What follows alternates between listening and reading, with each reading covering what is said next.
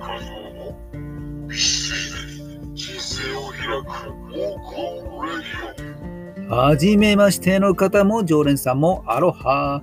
この番組はウォーキングポッドキャスターの OK 和夫が美しいウォーキングやビューティーダイエット、理想の体型を作るボディデザインの秘訣、ビジネスマインドや音声マーケットについてお届けしています。ボディデザイン OK ウォークの秘訣をお届けしているメールマガジンへのご登録も大歓迎です。さて本日のテーマです。今日はですね、この収録が、収録じゃない ではない、収録が186回目ですね。ちょうど2020年12月31日にスタートをしたので、半年ちょっと続いています。で、え、186本目。その中で、ライブは20数本行っていますかね。まあ、あ巷では、収録は OK 数を、ライブは NG カスを、なんていう都市伝説もささやかれつつありますが、まあ、ライブの本数がちょっと少なめでね、行っています。そんな中、昨夜は、こじらせ女王の L さんにライブに上がっていただきました。そしてなんと30分くらいですね、お話をさせていただきました。嬉しかったな、これはね。まあ、物心ついた頃から、そんな幼稚園児ですね。ね3歳頃でしょうか。幼稚園前ですかね。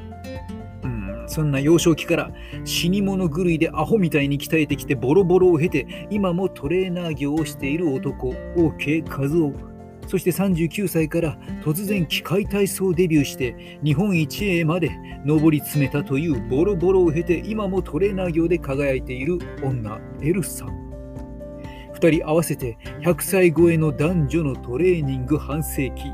雑談話。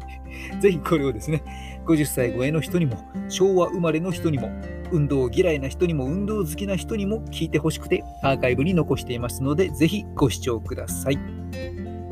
説明欄にはエルさんの番組のリンクも貼っていますのでエルさんの放送にもねぜひ行ってみてくださいね。うん経験談がねなんとも深くて深くてついつい聞き入っちゃいますよ、うん、そしてまあ一言で言えば生きる勇気が湧いてきますそんな放送ですね解釈力と発想が OK ですよ。ぜひお聞きください。